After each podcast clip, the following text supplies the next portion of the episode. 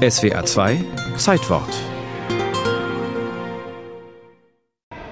Madrid, Bahnhof Atocha. Tägliches Ziel für Hunderttausende Pendler. Auf dem Weg zur Arbeit, zur Universität, zur Schule.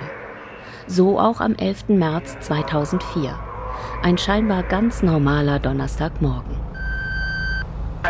Monse, oye, estoy, estoy en Atocha, ha habido una bomba en el tren y hemos tenido...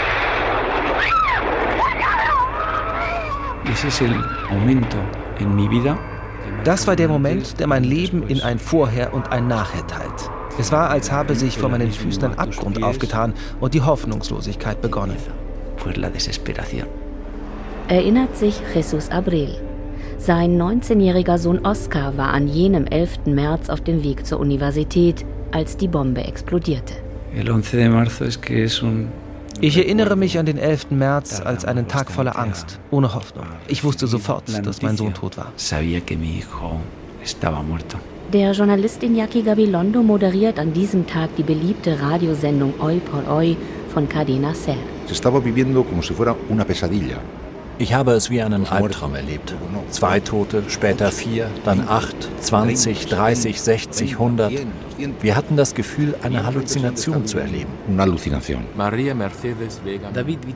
Die erste Bombe explodiert im Bahnhof Atocha um 7.37 Uhr im vollbesetzten Zug der Linie 2 aus Richtung Alcalá de Henares. Kurz darauf gehen zwei weitere Bomben hoch. Nur einige Minuten später explodieren fast zeitgleich auch in drei weiteren Zügen derselben Linie mehrere Bomben. Nach und nach wird das ganze Ausmaß bekannt. Spanien erlebt den schwersten Terroranschlag in seiner Geschichte. 191 Menschen verlieren bei den Bombenexplosionen ihr Leben, mehr als 2000 werden verletzt.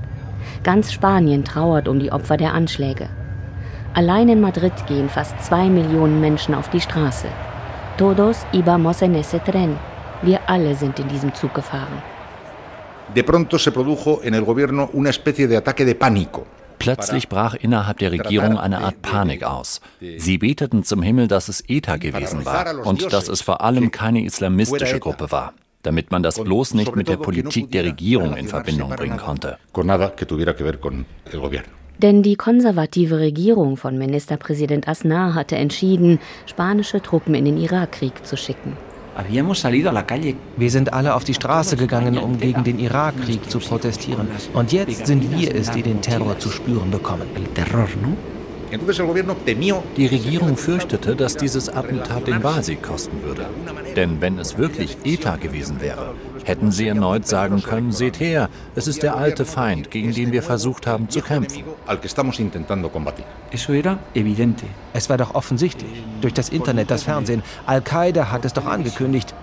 Spanier wurden im Irak umgebracht, im Libanon, in Casablanca. Und sie sagten, sie brauchen noch ein oder zwei Schläge, um zu begreifen. Schon ein paar Tage nach den Bombenanschlägen steht fest, es sind tatsächlich radikale Islamisten dafür verantwortlich. Es ist die Vergeltung für den Einsatz spanischer Truppen im Irak. Die konservative Volkspartei verliert daraufhin bei den Parlamentswahlen im März 2004 ihre absolute Mehrheit. Regierungschef wird der Sozialist Zapatero. No han conseguido Weder die Terroristen noch die Politiker haben es geschafft, dass der Hass sich in unsere Herzen nistet. Sie haben es nicht geschafft und sie werden es nicht schaffen. no, ni lo conseguirán. Juan Ramón Zamora Gutiérrez, Jabba Shigowski.